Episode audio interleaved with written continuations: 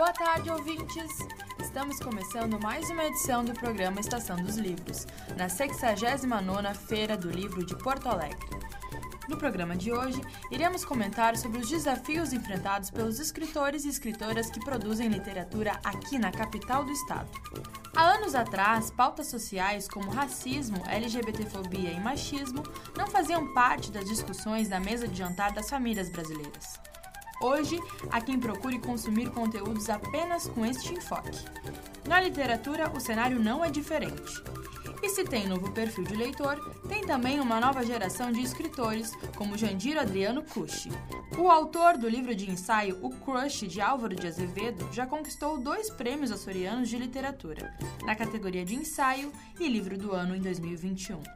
O ensaísta conversou conosco sobre seu novo lançamento, que tem como título Uma Indagação. O gaúcho é gay, mas bah! Durante a entrevista, Jandir aproveitou para comentar a possibilidade da inserção da linguagem neutra na literatura. Bom, Jandir, eu queria que você já uh, começasse falando pra gente um pouquinho do que a gente estava conversando aqui antes de iniciar, que é notícia boa, né? Lançamento de novo livro. Como é que, como é que tá isso? Isso. Eu tenho algumas ideias que estão engavetadas há muito tempo, uh, todas flertando aí com a área de gênero, que é o assunto que me move desde antes de entrar na, no curso de História na Univates. E de vez em quando surge alguma oportunidade para publicação. E surgiu um pessoal da Estúdio Mar Edições de Porto Alegre com um edital que facilita muito para a gente, porque tem a questão financeira, arcar com os custos do próprio livro é muito difícil. Eu creio que isso não seja uma dificuldade só uh, minha, nem do grupo LGBTQIA. E uh, eles me oportunizaram a publicação de um livro e eu tinha pronto esse essa pesquisa com. Uh, vários anos de, de, de idas a arquivos, de idas a museus, de idas a sebos, onde eu reúno material de pesquisa histórica sobre a população LGBTQIA+, entre os anos de 1737 e 1939, no Rio Grande do Sul, que é algo inédito. Então, ele acabou resultando num livro de cerca de 400 páginas. Ele já foi publicado Uh, a primeira impressão está esgotada, nós temos uma reserva para sair no, uh, na, na Feira do Livro, no dia 14 do 11, às 16 horas. E uh, ele vai estar centrado ali na, na, na banca da Ladeira Livros, que é a nossa parceira. E o lançamento vai ser, então, às 16 horas no auditório do Memorial do RS. O título do livro é bem interessante. Eu ia é, falar isso, que o melhor é o título. é O Gaúcho Era Gay? Uma pergunta, mas bah, é a resposta. E o mas bah, cada um dá a entonação que quer. Mas bah, mas bah, bah.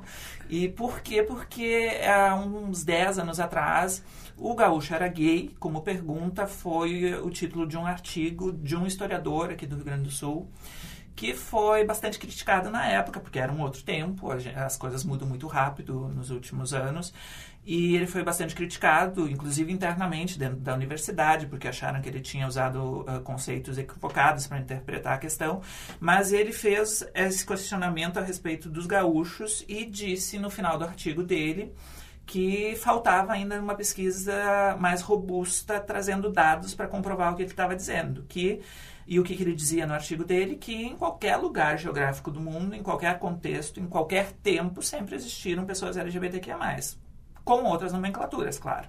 Mas essa é a conclusão dele. Aí ele dizia, bom, no Rio Grande do Sul a gente precisa de dados ainda compilados para provar isso. E é isso que eu faço.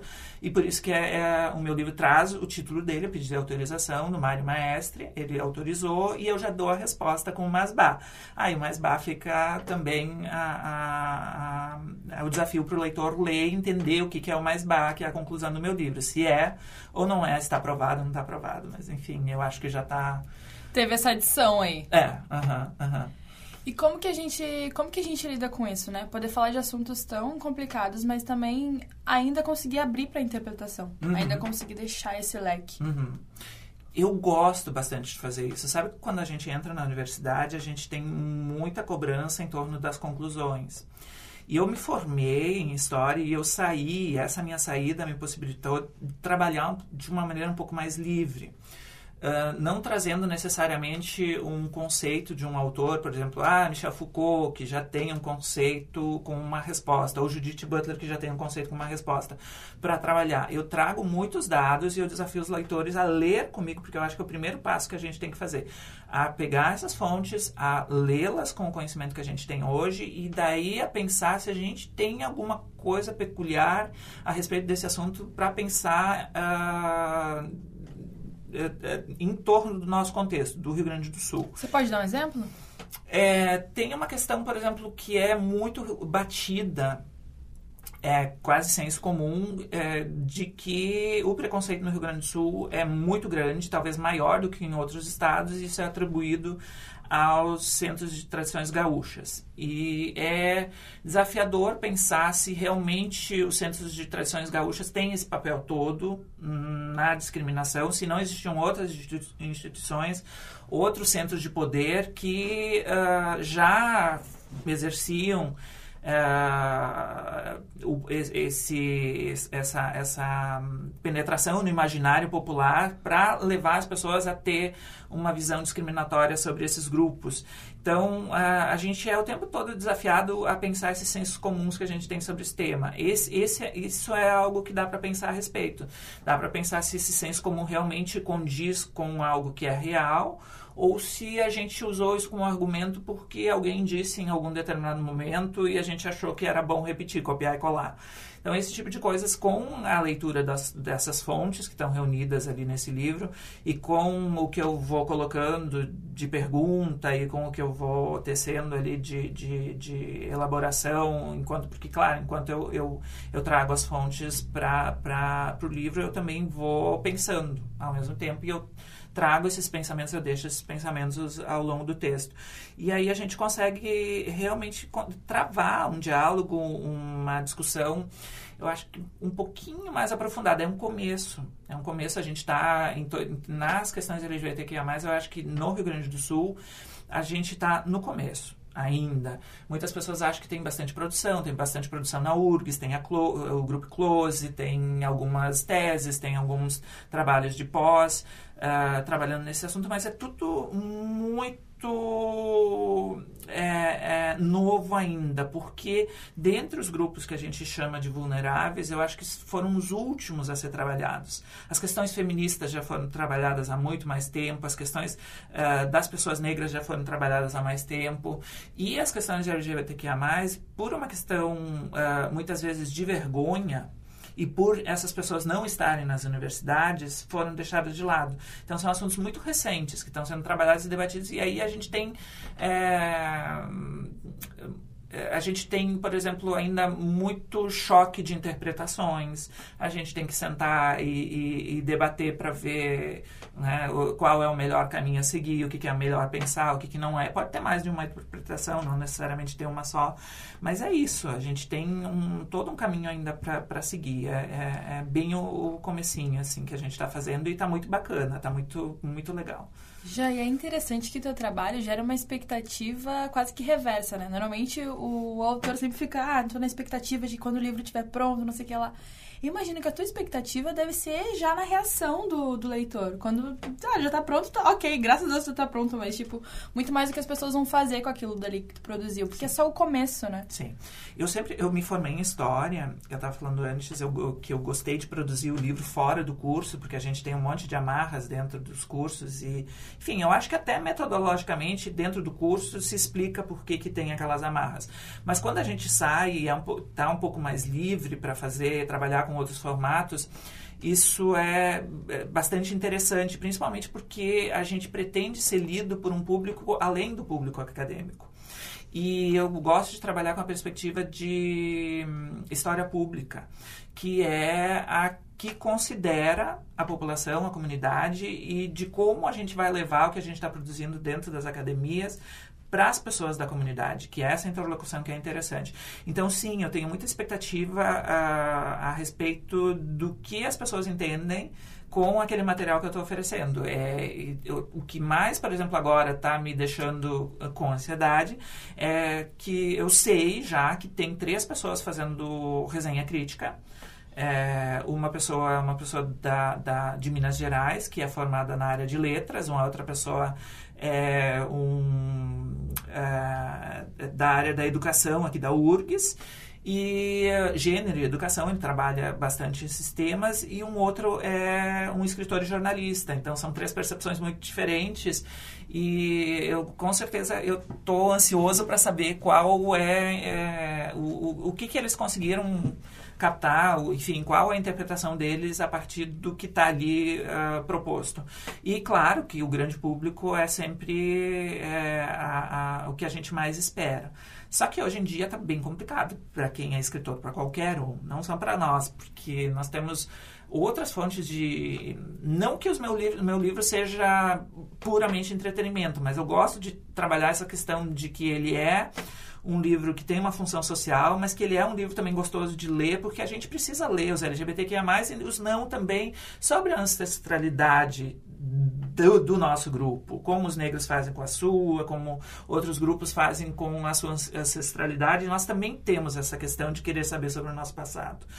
É, e um, ele pode ser lido nessa perspectiva de, de memória, de, memória, de entretenimento, de ocupar essa lacuna, esse vazio, esse de, de, não saber de onde é que a gente veio, se a gente existe há muito tempo ou não, e como essas pessoas é, tinham um jogo de cintura para lidar com as questões que existiam nos contextos em que elas viveram.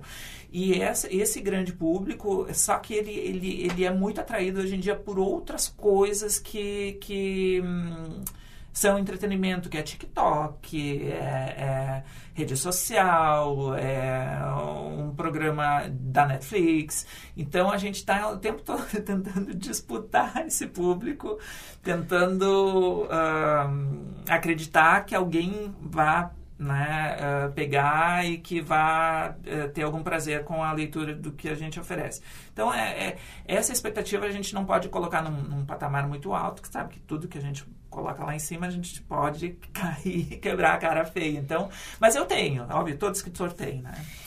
E para onde que tu acha que a literatura tem que rumar para poder estar tá disputando assim no páreo com essas, não só com, não com tecnologia em si, mas com aquela com o produto em si, né? O produto audiovisual, uhum. o nível que ele está hoje, né? O, outros tipos de produto de, de, forma de arte também, os níveis que, que estão hoje. Uhum.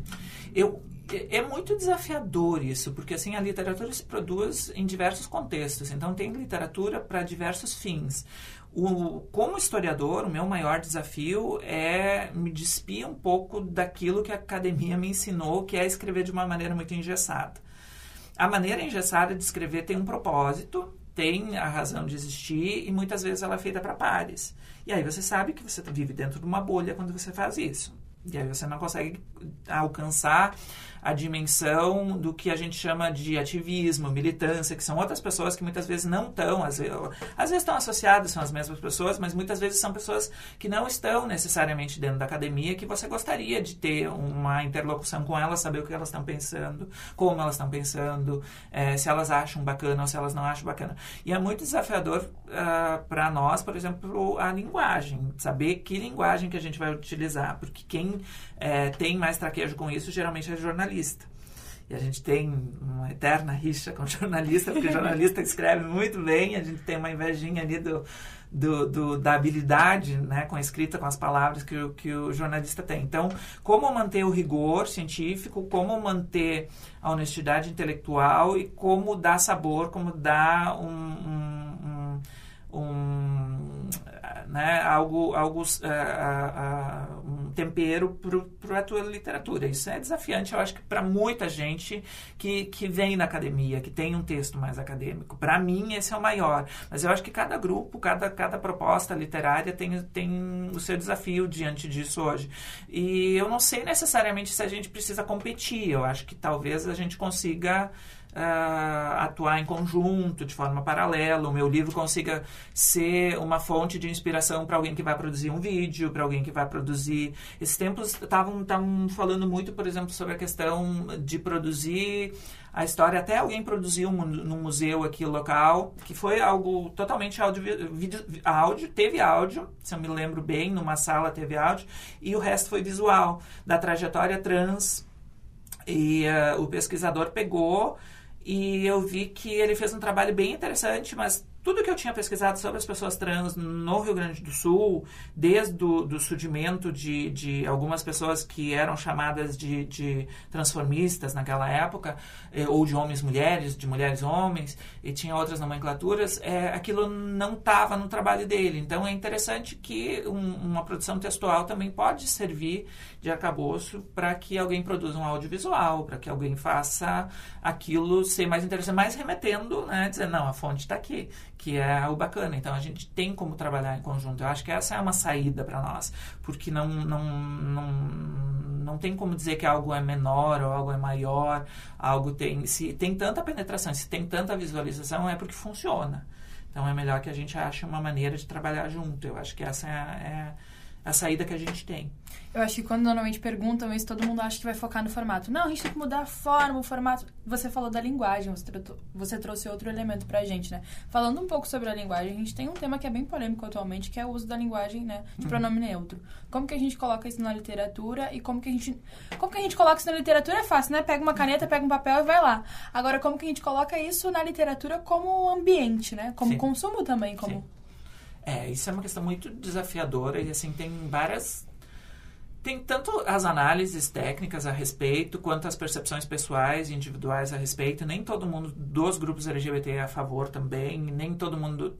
Né, é, é, é existe um, uma, uma discussão muito grande social a, a, a respeito do tema e a gente tem é, pessoas que acreditam que a gente tem que deixar isso acontecer com o tempo, que tudo, que a linguagem, obviamente, como qualquer outra coisa, ela é, é, mutante, ela, ela vai se modificando ao longo do tempo, tanto que a gente não usa voz mercê mais, não usa um monte de, de palavras que se usava um tempo atrás e que eram corriqueiras, o voz até, eu não vejo ninguém usando voz, o voz continua ali na conjugação verbal, mas não vejo absolutamente ninguém usando uh, tanto no coloquial quanto na escrita.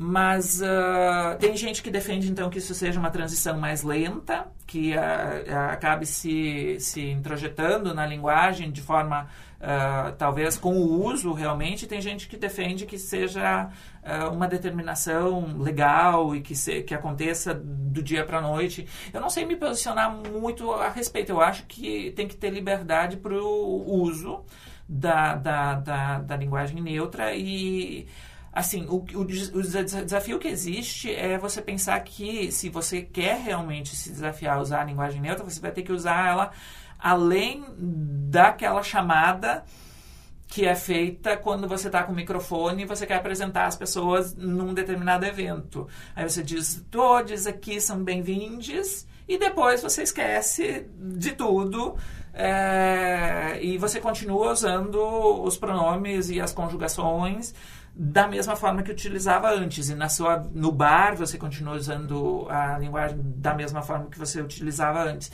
Então, é, eu acho que o, o, o, é, o mais difícil nisso é não ser hipócrita. Né? Não tentar é, lacrar usando uma coisa muito pontual e uh, deixando de exercer o uso, porque a gente não vai fazer isso automaticamente sem exercer e sem tropeçar. Vai ser, uh, em, se acontecer essa transição, ela vai ser com tropeços e vai ser com o exercício. E se a gente não exercitar além dessa, dessa, dessa saudação que a gente faz nos eventos, né, todos bem-vindos, ela não realmente ela não, não faz muito sentido. Então, eu acho que a sociedade tem que continuar é, pensando e debatendo e vendo quais vão ser efetivamente os resultados de uma transição dessas, porque é uma transição que não é pouca coisa. Se a gente mudar a linguagem toda e a escrita toda, não é simples, assim, é algo bem complexo. E eu vejo, por exemplo, a URGS batendo muito na tecla de que as trans têm que ter cotas, né, para estudar na universidade. Aí a gente já sabe qual vai ser o resultado, o impacto de uma ação dessas é, no, no futuro da nossa sociedade. A gente sabe que a gente vai ter pessoas trans formadas como uh, uh, uh, jornalistas, como médicas, como, como nutricionistas também. Nutricionista, como qualquer e que isso é extremamente importante porque vai, aí você elimina aquele ciclo vicioso e perverso que fazia com que elas fossem praticamente obrigadas a ter uma única escolha de profissão ao longo da sua existência, que era de profissional do sexo. E a uhum. gente sabe que profissional do sexo é uma profissão que não é fácil e que tem que ser uma escolha tanto de homem, quanto de mulher, quanto de trans, uh, entre outras possibilidades. E quando não era uma escolha entre outras possibilidades, é algo perverso que a sociedade cisnormativa, a qual a sociedade cisnormativa condenava elas. Então, a gente já sabe que elas entrando na universidade, elas, elas vão sair da universidade com canudo e elas vão ter uma possibilidade de escolha no mercado de trabalho, que é uma coisa totalmente diferente. Agora, com a linguagem neutra, a gente não tem muito bem elaborado ainda qual vai ser o resultado Uhum. Né? Qual vai ser o impacto efetivo? Tá, mudou tudo, tá, mas então. Ela que não que tem um tempo de formação, ela não, não, nos dá um diploma. É, não... é. a gente está com, com, com essas coisas que são bem desafiadoras, então eu acho que cabe ainda uh, a gente elaborar, cabe exercitar e cabe debater. Né? né? Não é um assunto que está fechado assim para debate. Eu acho que a única coisa que, que não, me, não, me, não, não me atrai é a, a censura da possibilidade de uso por quem quer, né? por quem se acha hábil para usar e quem se sente confortável para usar. Eu acho que esse tipo de. Porque a gente só vai chegar nessa maturidade se a gente for começando aos pouquinhos, é, né? Exatamente, exatamente. Já muito obrigada pela tua vinda aqui na Estação dos Livros, viu? Volte mais vezes. Eu gostaria muito que reforçasse o convite, né, para o lançamento uh, do livro, que vai ser no dia 14, isso mesmo? Às 4 horas. Exatamente. Dia 14 de novembro, às 4 horas, no auditório do Memorial do Rio Grande do Sul, é, na Praça da Alfândega ali, é, vai ter uma conversa rapidinha, de meia hora, eu acredito, 45 minutos com o autor, e depois a gente segue ali para o lançamento. Tem os livros reservados, porque essa edição foi uma primeira impressão e ela acabou, não se sabe ainda se vai ter verba, se vai surgir alguma verba para fazer outra impressão, então quem quiser o livro corre. E a Libretos também, que é a editora que publicou o livro meu que ganhou os dois prêmios açorianos, vai estar tá comercializando o Crush de Álvaro de Azevedo no, na, nessa edição da Feira do Livro também. Você vai estar tá lá assinando? Vou, vou. Nesse dia eu vou estar tá lá. Ah, então tá certo. Muito obrigada. Obrigado, eu.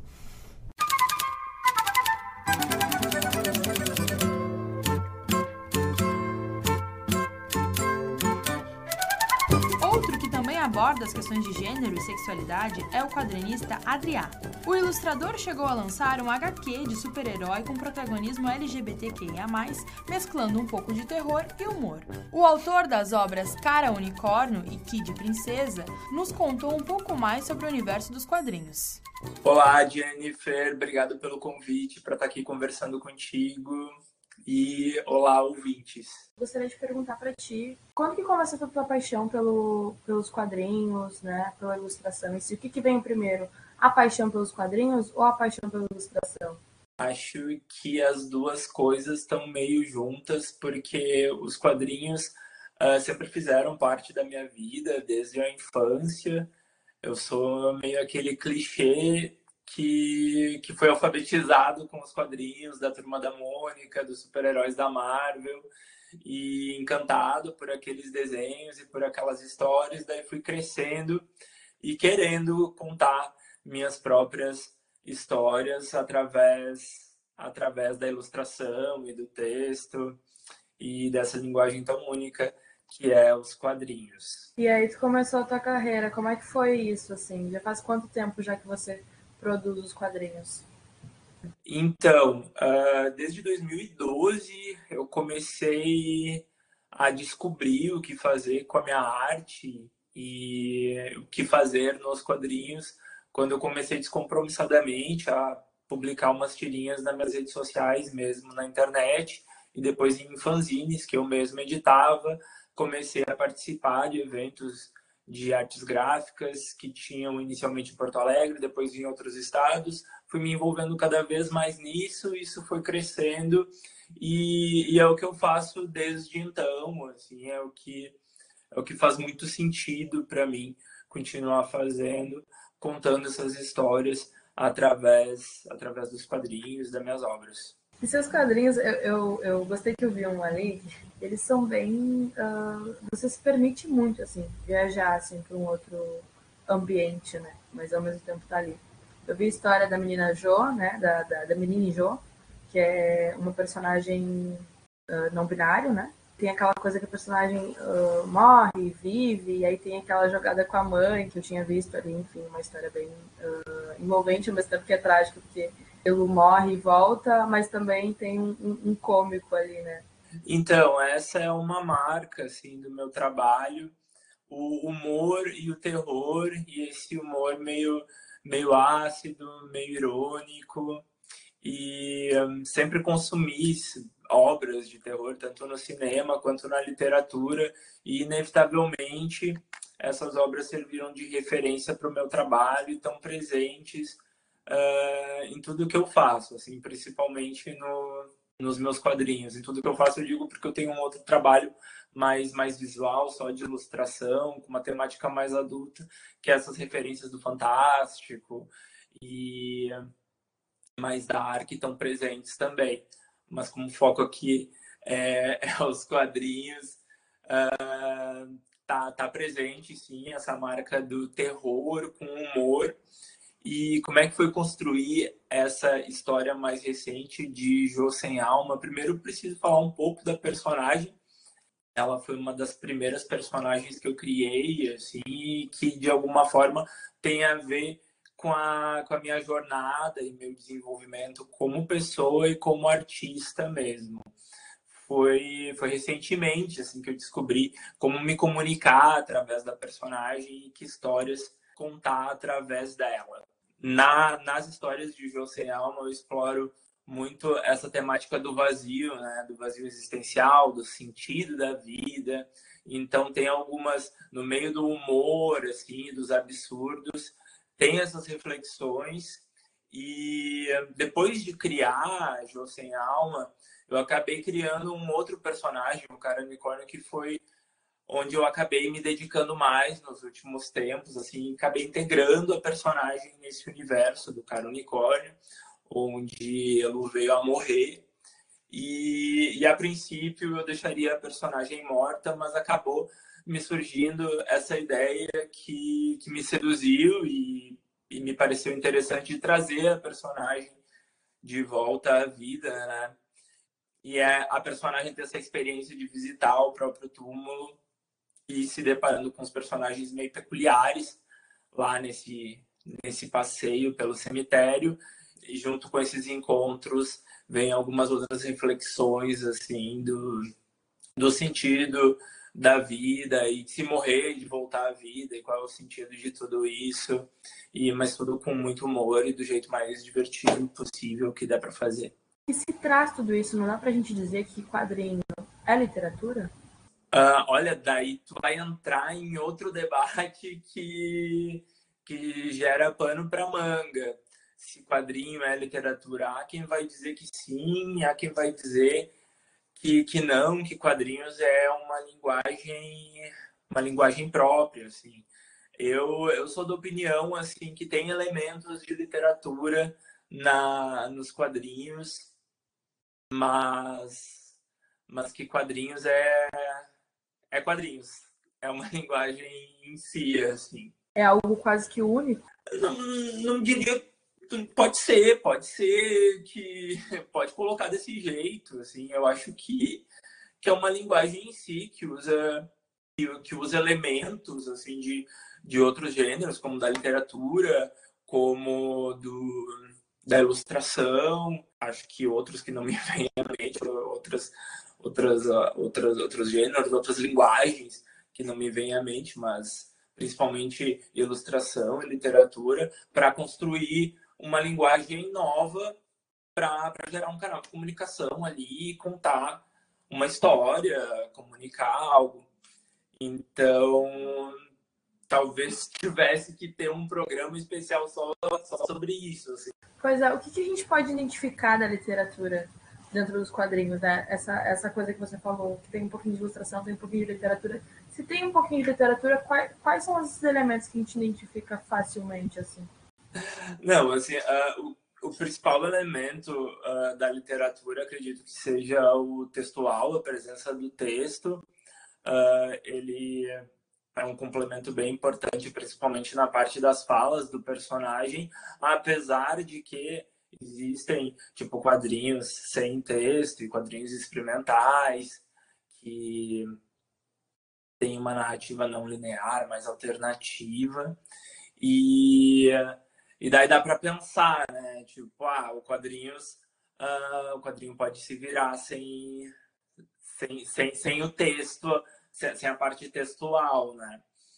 Mas, mas eu acho que tem alguma coisa da narrativa também, da literatura presente ali.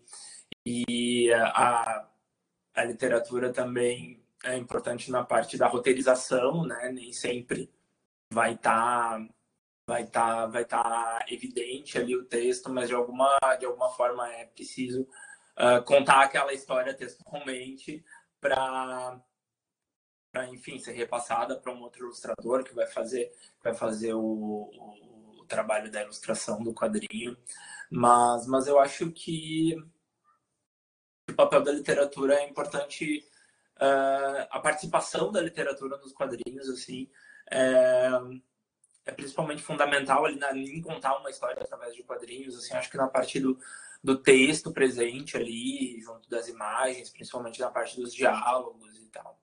Pelo menos nos meus quadrinhos, é esse papel fun fundamental. Assim, apesar de fazer, já ter feito algumas experiências de quadrinhos sem texto, a maioria dos meus quadrinhos tem essa parte do texto e a forma como os personagens uh, falam, se é mais formal, menos informal, as gírias, entendeu? Tudo isso é, só dá para fazer através da, da parte textual ali, que, que aparecem nos, nos balões.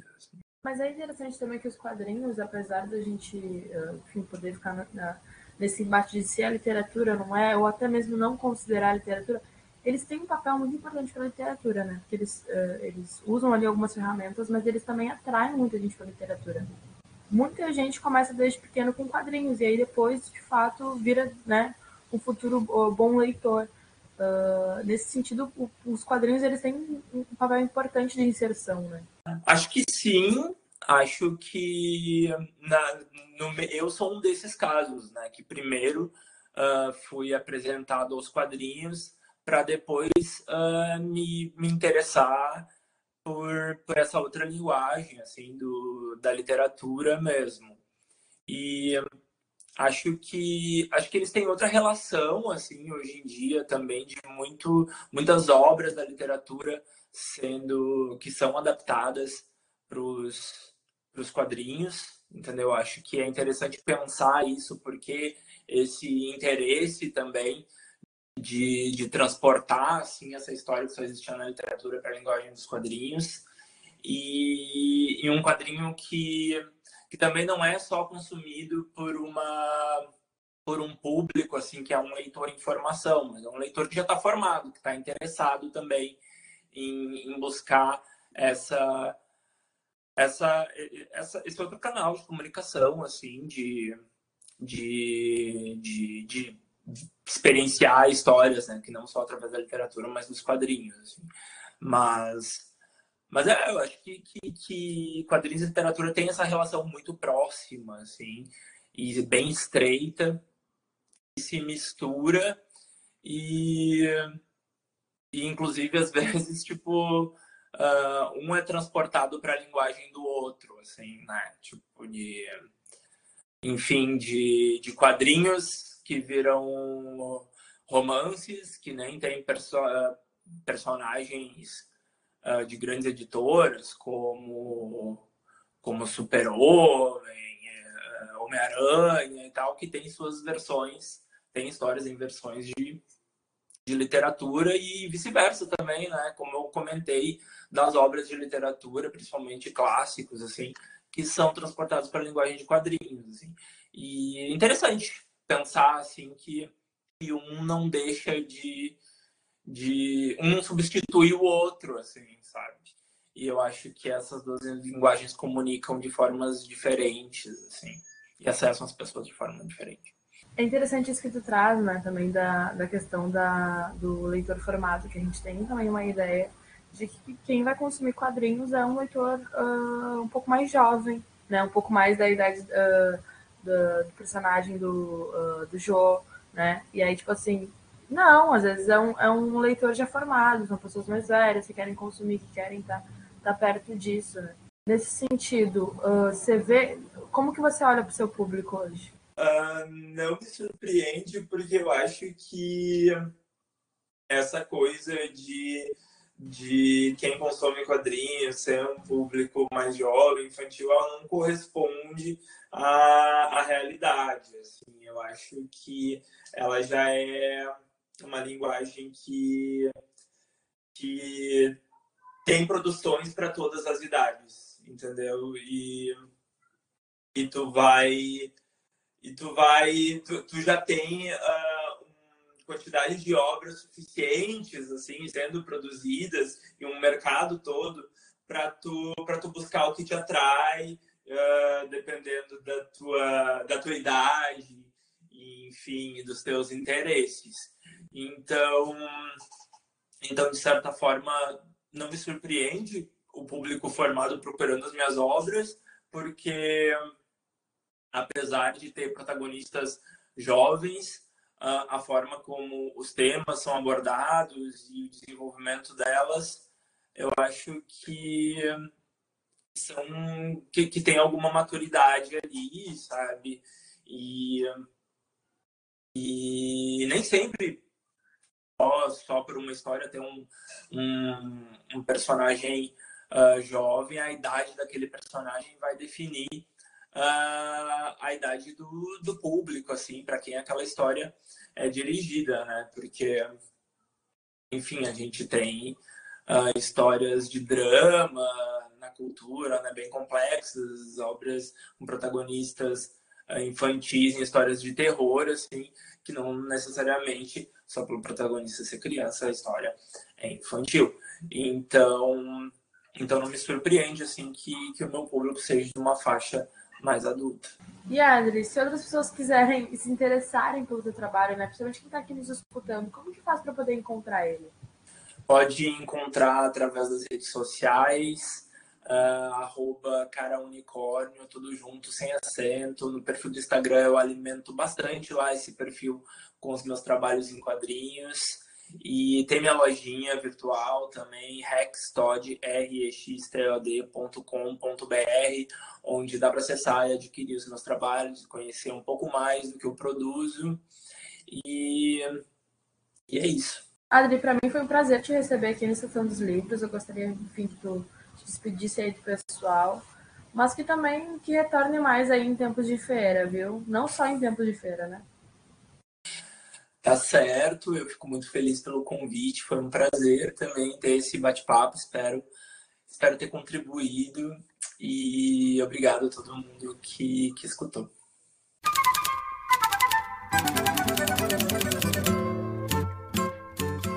Formada em farmácia, a escritora Natália Protásio resolveu mudar o rumo de sua vida e seguir na produção literária. Hoje, a cronista tem duas obras em destaque: o livro Aqui Dentro e seu último lançamento, Pela Hora da Morte. Conhecida por ser coordenadora do coletivo de escritores negros, Natália se abriu conosco e contou os obstáculos vivenciados por boa parte dos escritores e escritoras. Natália, já vamos começar me contando como é que como é que uma farmacêutica para na literatura e como é que uma pernambucana para aqui em Porto Alegre? Como é que se encontra isso? Uh, eu acho que é quando a gente não fica preso em algum preconceito.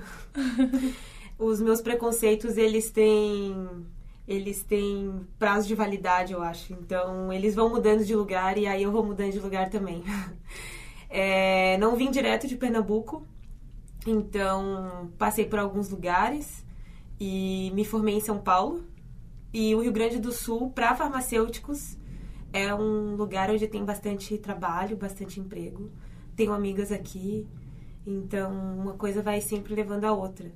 E mesmo que algumas pessoas achem que eu sou uma farmacêutica que escreve, eu acho que, como eu já escrevia antes de entrar na faculdade, talvez eu seja uma escritora que fez farmácia, mas eu não tenho certeza. Boa! Inclusive, eu li um dos teus textos uma coisa que eu não sabia, que aqui é um, um recanto, basicamente, da escrita uh, criativa, né? É isso mesmo? Uhum.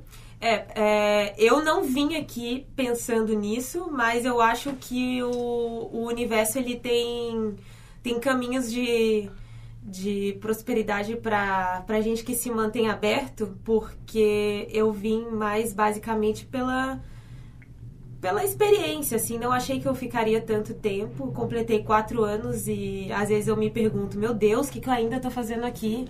Mas eu descobri que Porto Alegre é um grande lugar de produção literária e não só de escrita, mas de publicação. O primeiro curso de escrita criativa está aqui, está na PUC daqui. Então, é um lugar onde não só se escreve, mas se pesquisa e se publica. Então, por enquanto, não tenho nenhum motivo para sair, né? E tu acha que isso dá algum motivo? Ao longo da tua caminhada, tu viu algum motivo de algum, alguma coisa diferente na literatura daqui? Das pessoas daqui? Das pessoas daqui? Um, acho que sim. Acho que tem pessoas mais qualificadas para falar sobre isso. Acredito que a URGS tem muitas pessoas qualificadas que falam sobre isso. Tem o Luiz Maurício, tem o Guto Leite, tem o professor Fischer, que é um pessoal que estuda bastante sobre a literatura daqui.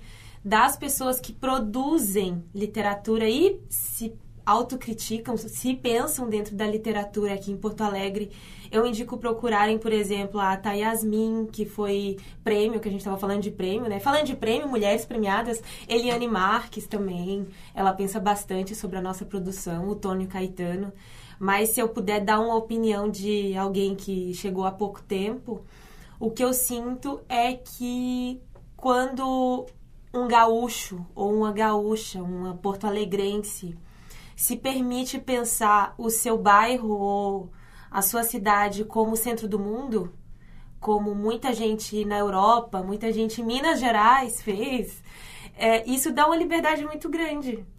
Então, talvez a gente encontre pontos específicos que a literatura rio-grandense vai tocar, mas eu acredito que não se preocupar muito onde é que é a coisa mais importante, onde é que é o lugar importante para se estar, quando você pensa, ah, eu tô onde é mais importante, o resto, azar. Eu acho que isso dá uma liberdade criativa muito grande. Eu busco ter liberdade criativa porque, bom, eu não sou daqui, eu estou aqui, então, como eu sempre estou, eu acredito que isso dá. dá. me deixa livre para criar te deixou tão livre que agora você já tem pelo menos mais de três obras ali lançadas, né? Tem um aqui dentro, o Pela Hora da Morte, e depois tem outras duas, não tem? Tem revista de antologia. Hum, correto. É, se for obra solo, tem esses dois. E depois tem, tem mais obras uh, coletivas, isso? Uhum. E falando em obras coletivas e também nessa função mais coletiva, você também é uma das coordenadoras do, do coletivo de escritores negros aqui, né? E inclusive já demonstrou aí, falando de várias referências negras. Por que montar esse espaço aqui dentro da capital, né? Porque uh, dá suporte para um espaço desse florescer aqui. Uh, eu acredito que a gente se une sempre por, por desejo, por querer ficar junto, por gostar da companhia das pessoas. Então, politicamente, a gente se une por uma necessidade de visibilidade, não só de produção, mais de circulação de livros de autores negros e de autores negros gaúchos, de poetas, que nós temos muitas colegas que fazem poesia. E talvez tudo que seja politicamente importante se torna uma grande desculpa para estar junto de gente que a gente descobriu que é amigo, entendeu?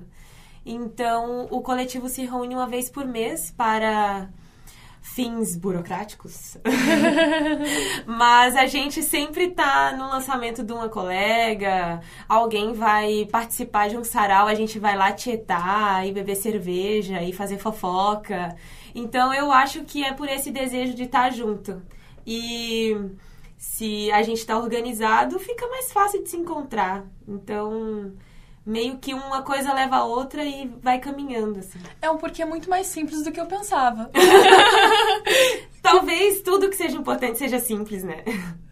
Boa, eu não tinha pensado nisso, né? Mas porque a gente não. ah, Às vezes a gente se prende tanto a, a alguns ah, autores aqui, né? Como.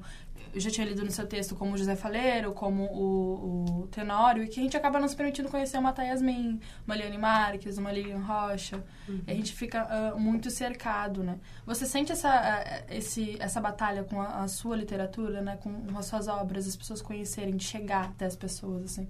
Sente que esse é o ponto? Essa é a dificuldade que se tem? Ahn, ah, eu acho que eu tenho muitas dificuldades pessoais que em algum ponto se tornam dificuldades coletivas. E aí, umas, algumas questões políticas, né? Ahn, ah, falando de Feira do Livro, que tá todo mundo engajado. é, eu vou fazer uma provocação, talvez algumas pessoas vão me odiar por isso, talvez. talvez não, talvez vão me amar, enfim.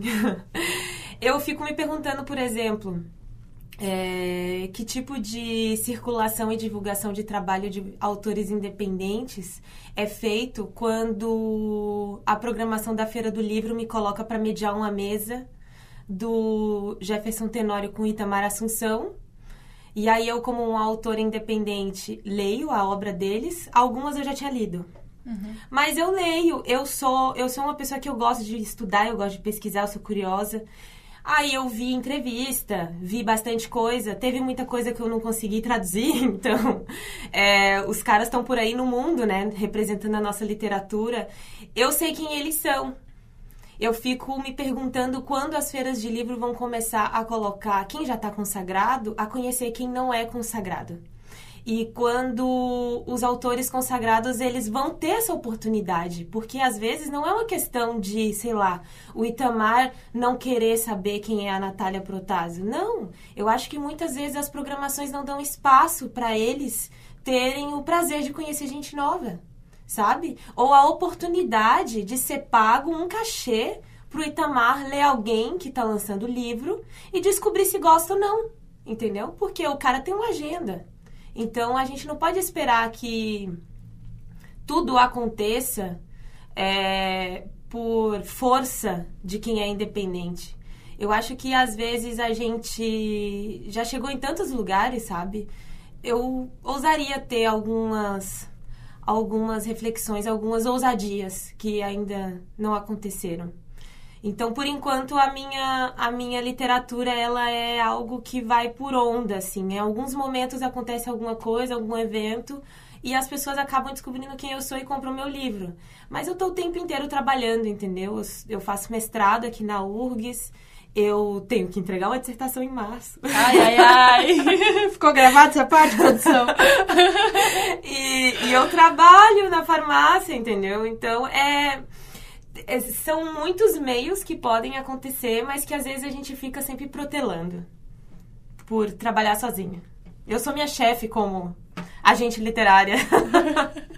E essa nova geração da literatura vem assim, você olha para seus colegas, você olha para o lado, o pessoal tá assim também, tá nessa mesma nessa, nessa mesma correria, nessa mesma ah, multiplicidade de tarefas para poder se manter, também tendo a literatura como trabalho, como tarefa.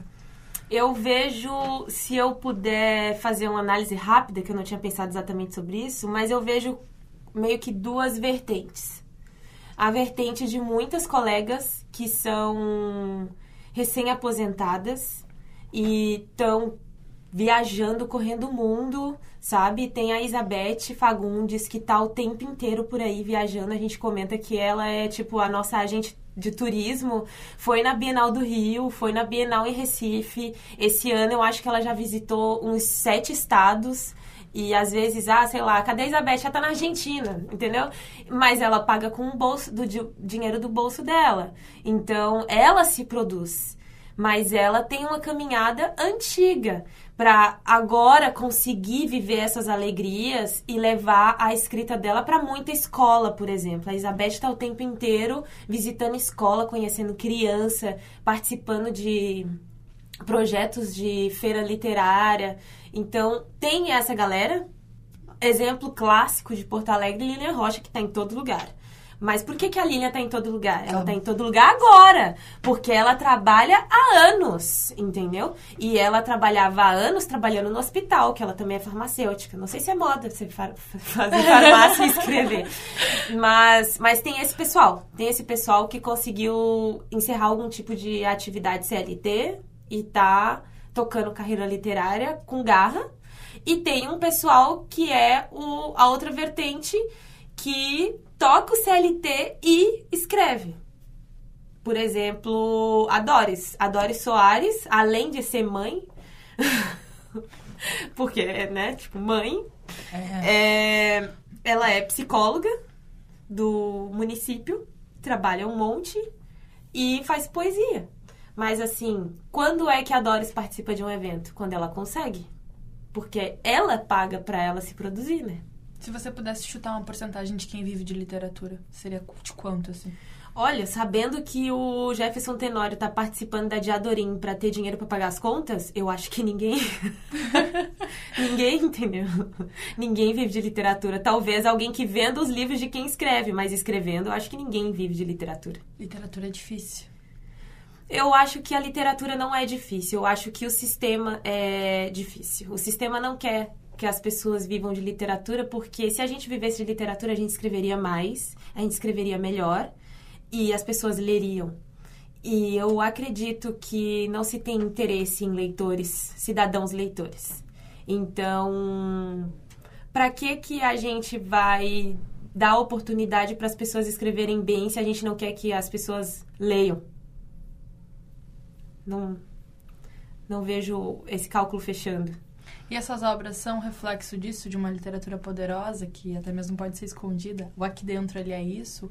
O Pela, uh, pela Hora da Morte ali é isso? O que são essas literaturas que a Natália carrega?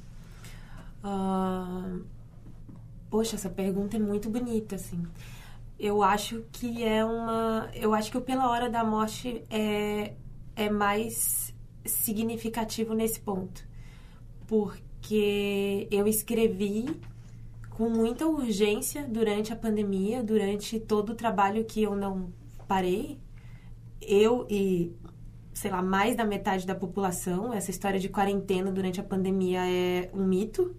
Pouquíssimas pessoas fizeram quarentena e muitas pessoas não fizeram quarentena, elas simplesmente se enlouqueceram dentro de casa trabalhando muito.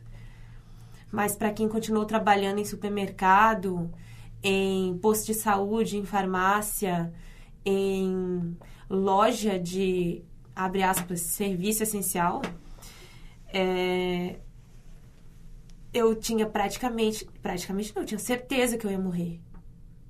Eu tinha absoluta certeza que eu ia morrer. Então eu falei, bom, pelo menos eu tenho que escrever alguma coisa antes de eu morrer, entendeu? Porque vai servir de documento para alguma coisa, pelo que sirva pelo menos de documento para tentarem procurar saídas para ninguém mais passar por isso. Então eu acho que é uma metáfora ótima, assim. É, é, eu vejo uma beleza nessa metáfora hoje, que talvez a gente está todo dia quase morrendo. E aí a gente se agarra em alguma coisa. Essa alguma coisa para mim são as palavras. E nem sempre as palavras que são minhas, sabe? Eu não me sinto possuidora de palavras. Eu acho que eu não tenho a, a capacidade de conter a língua portuguesa. Mas é igual Porto Alegre, sabe? Tipo, eu não sou daqui, mas eu estou. Eu não tenho a língua portuguesa. Tem um monte de gente com um monte de crítica. Eu sou super criteriosa com as palavras que eu utilizo. Eu acho que as pessoas têm toda a razão de levantarem questões sobre questão de gênero neutro, de adjetivos. Tudo isso eu acho muito válido. A língua é viva e eu não sou detentora da língua portuguesa, então eu só às vezes a tenho como uma companhia. E para mim é uma maneira de tentar, vou usar, vou citar o Krenak, é uma maneira de adiar o fim do mundo hoje, sabe? Deixa para amanhã. Amanhã eu vejo se o mundo vai acabar ou não. Que palavras são essas que o uh, pela hora da noite, pela hora da morte nos nos contou assim? Tem algum spoiler que a gente pode dar para quem tá escutando? Ai, Cara, o pior é que eu sou tão péssima para fazer marketing sobre mim mesma que eu não trouxe o livro. mas, mas eu posso, eu posso dar, dar um, um spoiler básico. É, eu vou dar um spoiler. Vou contar um, um, trechinho do que aconteceu essa semana de um leitor. E aí cabe como um pedaço de spoiler, tá? Perfeito. Uh, um leitor muito especial pegou o livro para ler, pegou o livro emprestado, teve a cara de pau de me dizer que não comprou. Esse leitor especial é meu pai. Ai. Tá perdoado. ele, ele pegou o livro emprestado com um amigo dele que comprou o meu livro lá em São Paulo. E aí ele começou a ler e ele não me disse eu e o meu pai, a gente não se fala sempre, a gente não se fala muito, mas às vezes a gente conversa sobre alguma coisa. E aí ele me mandou um áudio e aí eu liguei para ele, oi, o que foi que aconteceu e tal. Aí ele, estou lendo o seu livro, confesso que não comprei, irei comprar. Mas por enquanto já estou na página 79. E eu te, queria te contar uma coisa muito importante. Aí eu, tá, tudo bem, pode falar, fica à vontade. Sabe, tô gostando demais. Você sabe mesmo escrever, né? Aí eu, não, muito obrigada. eu estou achando impressionante a análise filosófica que você está fazendo sobre nós humanos durante um período que foi tão difícil. E eu não tô tendo nenhuma dificuldade de ler o que você escreve. Aí eu, que bom! Você tá estudando letras, né? É ótimo que um professor que vai dar aula de português não tá tendo dificuldade de leitura. Ele, não, você não tá entendendo. Você fala sobre coisas muito complexas, mas de uma maneira muito simples. Como é que você fez isso? Você trabalhou muito nos seus textos? Aí eu, poxa, pai, eu levei quase dois anos para produzir o livro. Eu acho que eu trabalhei, né? Aí ele não, porque, nossa, eu estou impressionado. Meus parabéns. Assim, ó, você realmente escreveu muito bem. Não dá vontade de parar. Aí, ai, que bom. então, o spoiler que eu deixo é que é um livro que tem um retrato da pandemia, mas não é pandêmico. Não é um diário da pandemia. Não é um livro datado na pandemia. É um livro com reflexões que nascem do contato com a morte iminente. Então, poderia ser qualquer coisa. Poderia ser um livro que foi escrito num período de doença, poderia ter sido um livro escrito num corredor da morte, poderia ser um livro escrito em qualquer momento onde alguém acha que vai morrer. E comigo foi 2020/21, entendeu? Mas é, não é um livro que tá velho Bom, meu pai, que não lê muito, gostou. Então, assim, gente, comprem o livro porque eu acho que vocês vão gostar. Não, é, ele prometeu comprar. Ele, não ele prometeu leu. comprar, né? Olha, não tá fácil. A gente vai voltar na feira do livro do próximo ano e a gente vai ver. E o pai, comprou? Ah, se ele não tiver comprado, ele vai ter que comprar dois de multa. Mas, Natália, você tem... Vendo agora, parece que você tem um dom de simplificar muitas coisas, assim. De tornar simples, né? Isso é algo que você já tinha notado na sua literatura, no seu jeito? Não é algo que eu tinha notado em si, mas algo intencional. Eu estava conversando com um novo amigo que eu fiz, que inclusive é daqui da URGS. E. E ele comentou, a gente estava conversando e tal, você sabe como é a primeira impressão, né? Você conhece alguém pelo aplicativo, aí as pessoas têm várias expectativas sobre quem você é, e normalmente não se tem muita expectativa que uma mulher vai ser inteligente. Uhum. E aí a gente tava conversando e tal. E aí ele me perguntou algo que eu não lembro exatamente o que era. Eu comecei a responder uma opinião sobre. Acho que era algo relacionado com Porto Alegre, enfim. E. E aí, não deu dois minutos, ele virou e falou assim: Você é muito inteligente, né? Aí eu, olha, eu não sei se é muito, mas às vezes, assim, pra mim me serve a inteligência que eu tenho, já é útil. E aí eu falei, mas que papo é esse? Por que, que tu tá falando assim? Não, porque eu tô sentindo que você tá simplificando bastante a linguagem que você utiliza para falar coisas difíceis.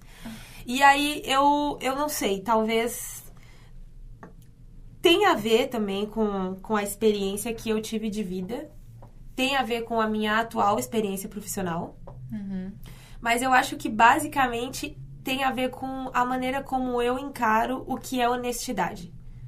Para mim, por exemplo, quando eu fui ler Fala mal de europeu um pouquinho, que é o nosso, o nosso hobby. Eu fui ler Opa, o... adoro esse quadro. O Bora. Guattari e os fulano, e aí me vem falar de psicologia social e rizoma e termo de botânica pra falar de gente. Eu fiquei assim...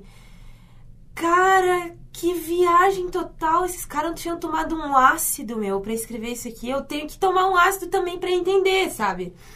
E me dá um ranço isso quando a pessoa tem uma ideia. Normalmente são ideias geniais que podem mudar a perspectiva de muita coisa. E aí, essa pessoa, ao invés de conviver com a ideia dela para encontrar uma linguagem de comunicação na qual o máximo de pessoas vai entrar em contato com essa ideia e aí depois cada um que vai decidir se vai concordar, se vai discordar, se vai construir algo em cima disso, se vai completamente ignorar, cada um que sabe de si. O intelectual poderia escolher esse caminho, que para mim é um caminho de comunicação. Não, a maior parte da academia ela escolhe um caminho de léxico. Eu quero usar estas palavras porque elas estão no dicionário, elas existem, ninguém nunca usou, vamos tirar a poeira delas. Cara, se ninguém tá usando, deve ter um motivo, né? Muito provavelmente são palavras com um som horrível, são palavras que não comunicam diretamente um sentido, são palavras tão desuso que o significado delas foi esvaziado. Aí tu quer usar esse tipo de palavra para se comunicar? Não, tu não vai te comunicar, tu vai criar um status ao redor da tua ideia que vai circular, se circular entre pouquíssimas pessoas e aí vocês vão ficar ali, um lambendo o status do outro. Olha, parabéns para vocês, entendeu? Mas será que essa não é a diferença de uma literatura que deve ser vista para a diferença de uma literatura que deve ser compartilhada? Pode ser, eu acho que tem vários caminhos. Esse é o caminho que eu gosto. Eu trabalho num balcão, eu atendo gente o dia inteiro. As pessoas elas chegam com vários tipos de carência, vários tipos de humor. Eu me adapto a elas. Eu tenho que usar uma linguagem que elas vão entender. Eu tenho que usar uma linguagem que a farmacologia que eu estudei durante dois anos vai fazer sentido para ela tomar o remédio de noite, porque é de noite que funciona, entendeu? Por que, que os escritores também não têm isso, né? Muita gente alguns, tem. Alguns, alguns, É, alguns, muita alguns. gente tem. Esses do- dos Aham. quais a gente tá falando aqui agora, É. né? É, muito interessante isso. Bom, Natália, eu te agradeço, o papo tá ótimo, mas a gente vai ter que encerrar. A gente deixa mais pro próximo ano, fechou? Fechou, fechou. Vai, agora você vai, pega um caderninho, vai anotando tudo, que no próximo ano a gente vem com mais garra. Tá, e aí a gente cobra se meu pai comprou ou não o meu livro. Boa. Muito obrigada. Ah, deixa eu só deixar um, um- um- um alerta aqui pro, pro pessoal e me ajuda também. Como que a gente faz pra poder ah, pegar teu livro? É, me procura no Instagram, que geralmente é a maneira mais fácil. Daí no Instagram é meu nome e meu sobrenome. Meu nome não é muito simples, mas dá pra achar. Eu vou soletrar. Soletrando Perfeito. com Natália Protásio. N-A-T-H-A-L-L-I-A Protásio com Z. É Natália com TH e dois L's mesmo, que é isso aí, gente. É o que tem. Não dá pra fazer nada. Bom, então, muito obrigada, Natália. Eu que agradeço. Boa feira pra todo mundo.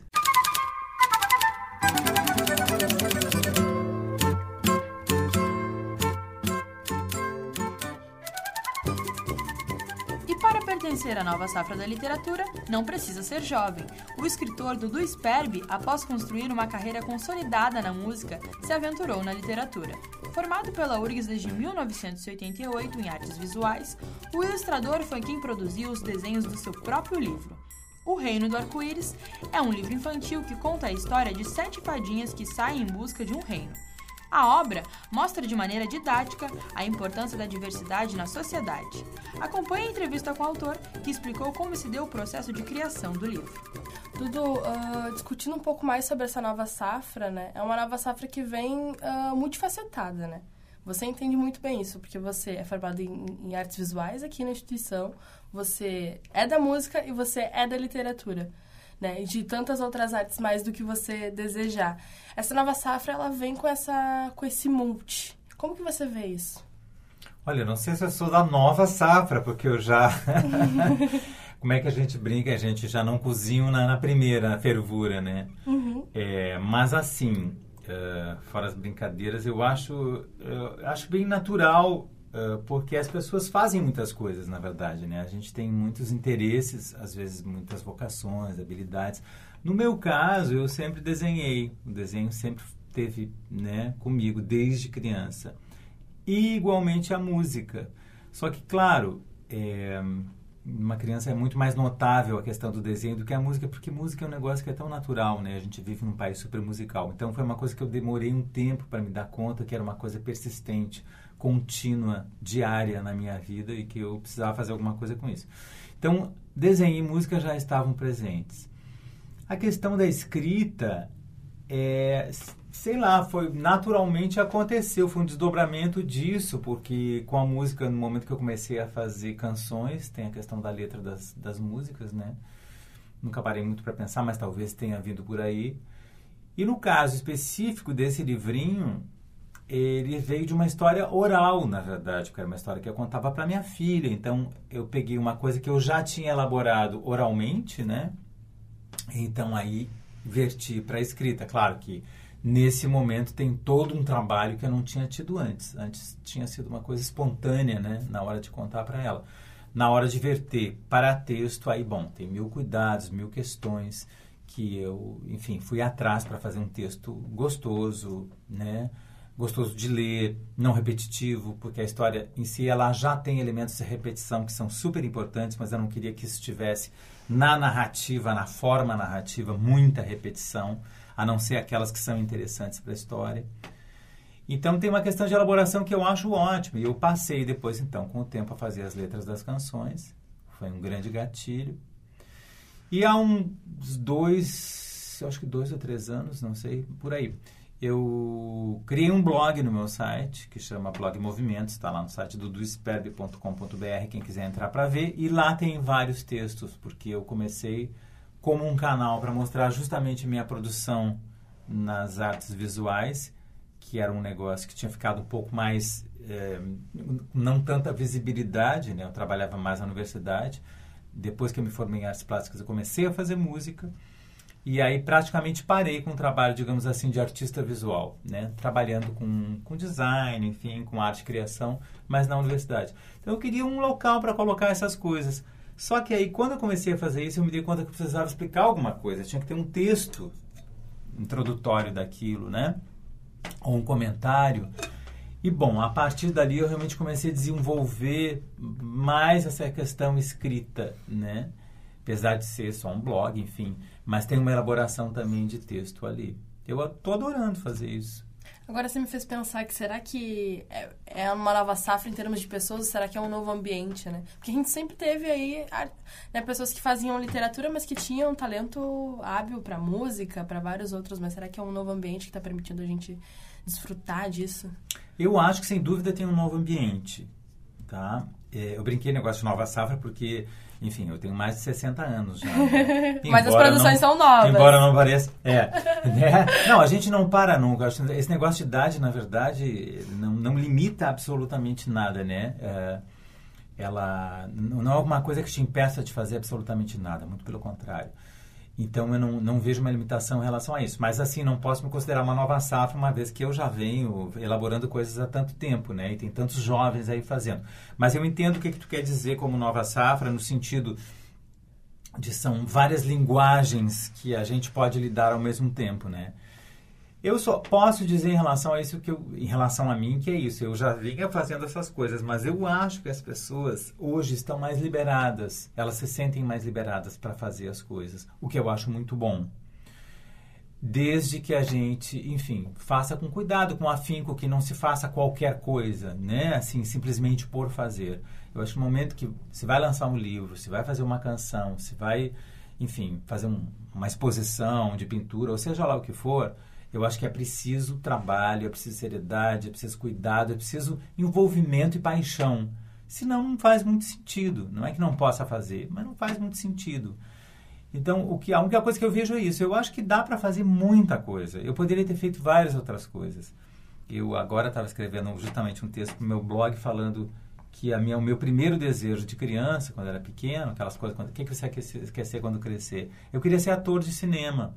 Foi a primeira coisa que eu desejei ser na vida. Porque meu avô tinha cinema em Tramandaí, eu vivia no cinema e eu amava aquilo.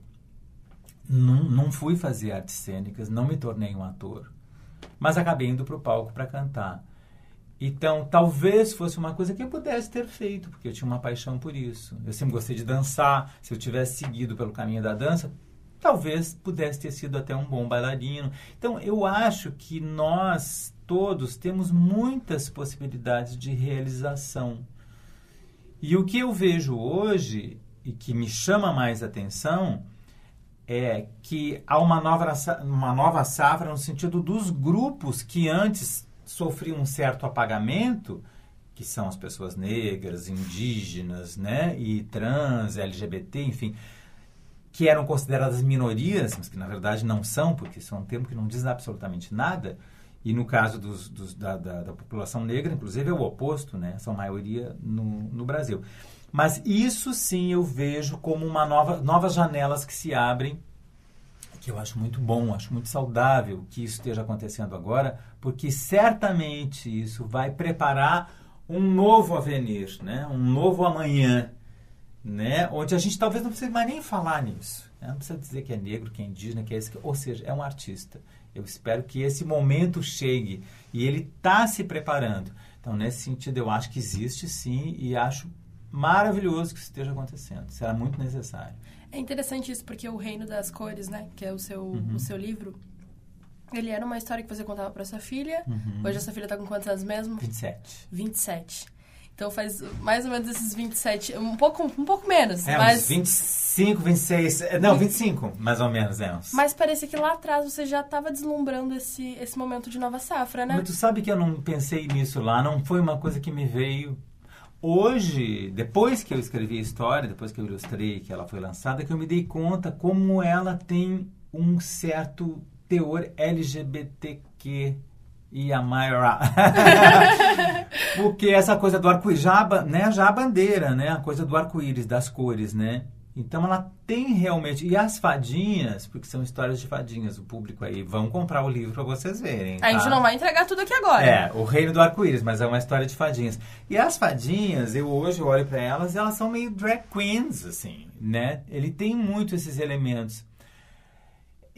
Eu, assim, não posso te dizer que tenha sido uma coisa proposital, porque não foi.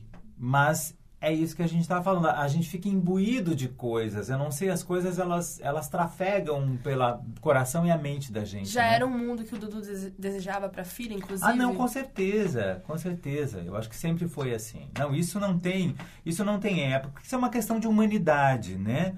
O que a gente está falando que essas pessoas, esses grupos sofreram e ainda sofrem, é, são absurdos, porque nós somos uma nós somos o, nós os animais a natureza é uma coisa só. A vida precisa ser respeitada em todas as suas instâncias. Então para mim isso sempre foi assim tácito né respeito a todas as diferenças a todas as pessoas. Mas ali quando eu criei a história é para fazer ela dormir. Então na fadinha do Reino Azul que ia procurar o Reino do Arco-Íris acabava no Reino Amarelo eu tinha que espichar entendeu? E não sei me veio essa ideia. Mas é essa coisa, as criações a gente não sabe da onde elas vêm, mas é como tu estava falando, são coisas que estão lá fervilhando, borbulhando dentro de ti, que mesmo que tu não saiba, no momento que tu acede esse canal, né, que tu acessa esse canal, elas estão ali, elas estão à mão. E a gente vai puxando esse fio e quando tu vê sai uma canção, ou sai uma história, ou sai um desenho, ou né, alguma coisa, ou um texto, enfim Tá, porque tá ali, né? Eu acho que hoje a gente tem acesso a muitas informações. Então, de uma certa maneira, é mais difícil, porque é muita coisa na cabeça da gente, mas por outro lado é mais fácil, justamente porque tu tens né, condições de pensar de várias maneiras, com um pensamento muito mais aberto, muito mais amplo. Então tu acessa coisas mais diferenciadas e se tu fores uma pessoa que realmente se, te importa com as coisas e contigo mesmo, tu vai ir mais fundo nisso, né? Tu vai, tu vai ver o que, que, o que, que isso quer dizer. A gente está sempre pensando, né? E se confrontando assim, poxa, mas é assim ou é assado? Como é que é? Como é que não é? Né? Essas questões sociais todas que eu estava colocando, que são sociais também, elas precisam disso, elas precisam que a gente se depare. Então, assim, não adianta eu, eu, eu, eu, eu dizer para mim mesmo que eu não sou racista, que eu não tenho nada contra os indígenas, nem LGBT, ou seja lá o que for, e isso são só designações, porque não dizem nada, são seres humanos, não adianta eu me dizer isso se eu não confrontar a realidade em relação a isso e ver, bom, como é que eu tô dentro disso, né? E redirecionar a minha, o meu modo de pensar, né, as coisas, as conclusões às quais eu chego e muitas vezes ao respeito que é preciso ter a justamente a, a, esse, a esse grito, a esse chamado que essas pessoas estão fazendo. Olha, veja só como é que as coisas estão. Então não adianta não me sentir simplesmente. Hoje eu percebo. Minha filha dizia, quando era criança, né? Em algum momento ela disse, mas isso é. Tu, tu é machista. Aí eu, eu falava, não, mas eu não sou machista. Como que, que tu está me dizendo? E aí eu comecei a pensar, não, mas ela tem razão. Na verdade, né, eu não sou machista, não me sinto machista, não acho que serei, mas você pode ser machista sem se dar conta numa determinada situação, numa fala, numa atitude. Então, esse cuidado também acho que é importante, também acho que é bom a gente fazer esse exercício. E é difícil a gente ver uma pessoa com a tua idade, com a tua experiência, formação, admitindo isso e, entrando, e se permitindo entrar para para esse olhar? É, não sei, tal. Eu não sei. No, no, meio onde eu vivo, eu vejo muitas pessoas se colocando. É positivo? Isso. Eu acho que é muito positivo. O que eu acho que, que, que a gente tem que cuidar para não ter é, é, é, são patrulhamentos, tem coisas que são excessivas, isso não é bom. Uhum.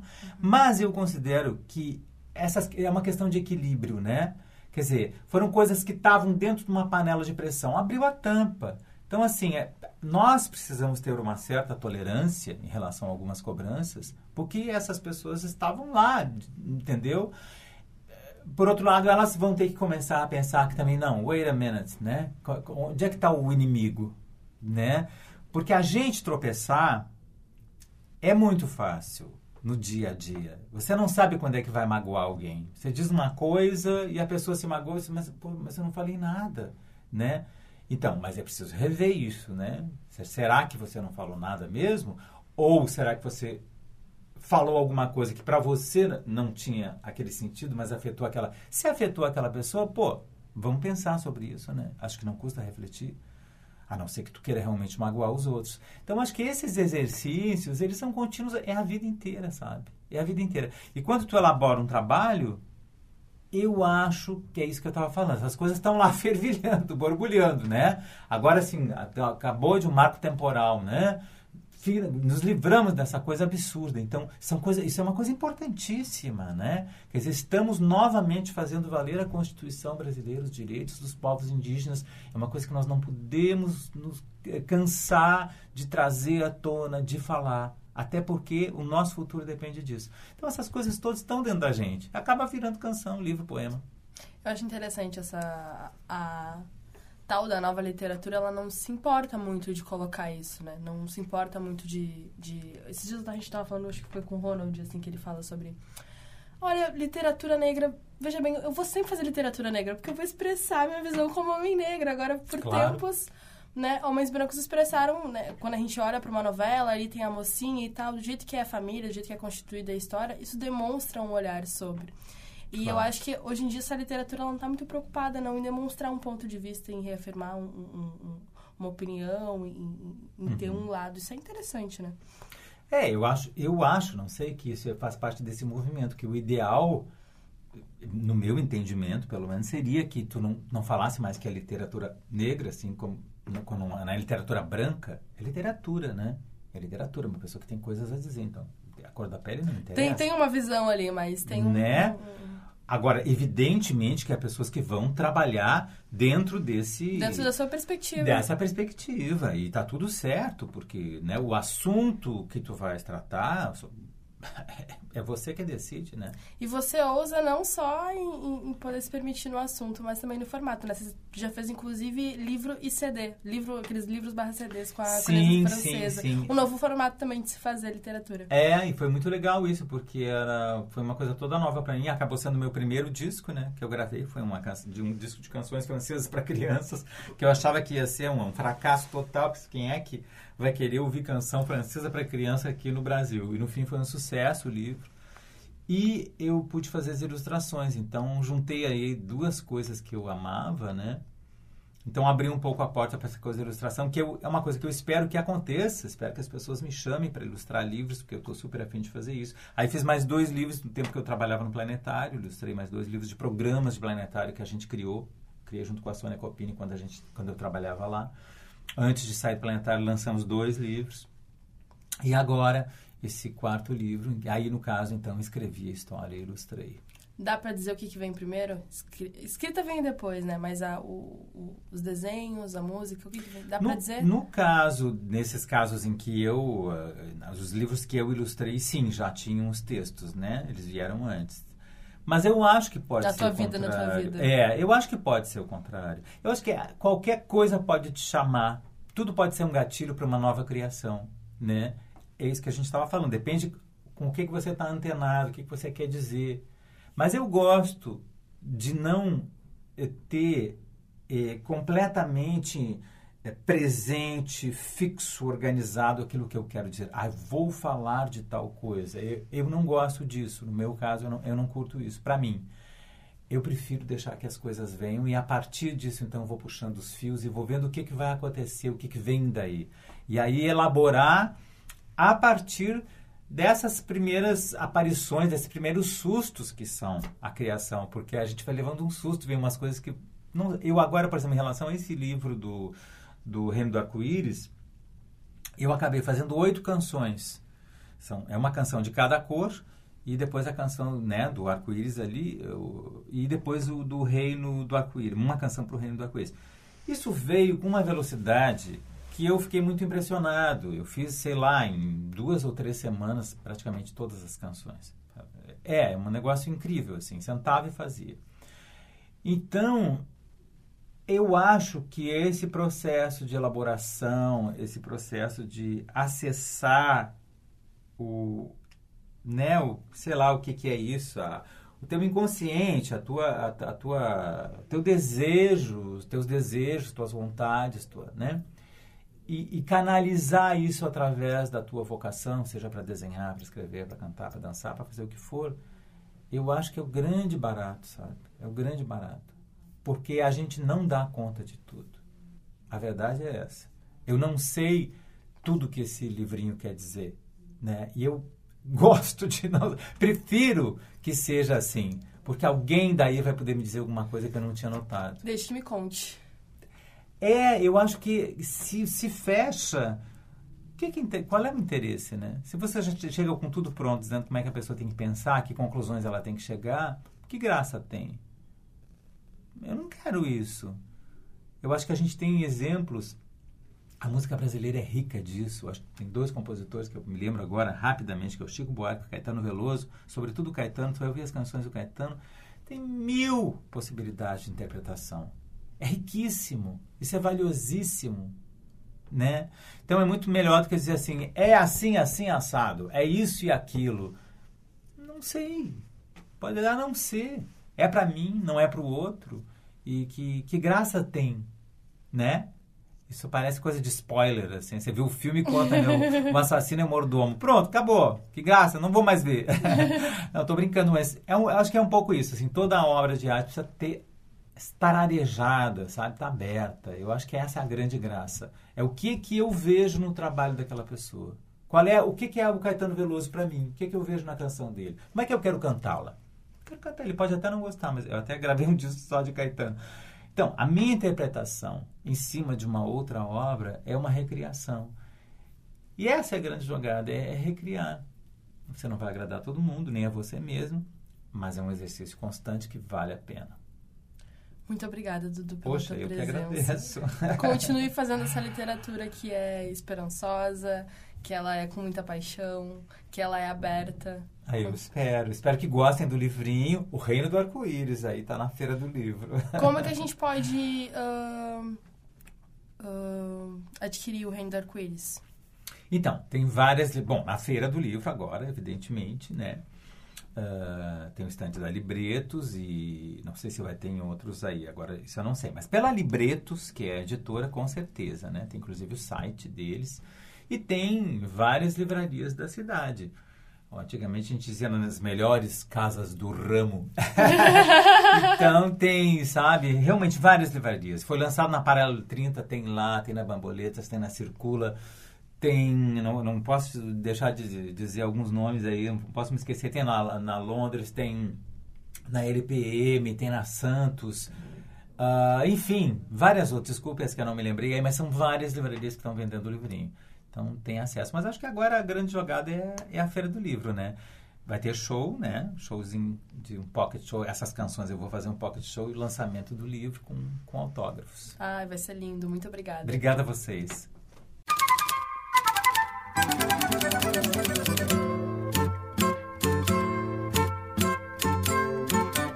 Chegamos ao fim de mais uma edição do Estação dos Livros, cobrindo a Feira do Livro de Porto Alegre. Toda a programação da feira pode ser conferida diretamente do site feiradolivropoa.com.br. Para acompanhar mais a nossa cobertura, acesse o site urgs.barra Estação dos Livros e também nos siga nas redes sociais, arroba Rádio Urgs no Instagram. Esta edição contou com Débora Rodrigues na produção e na coordenação geral, na apresentação Jennifer Tainá e na técnica Jefferson Gomes e Vladimir Fontoura. Até a próxima e boa leitura!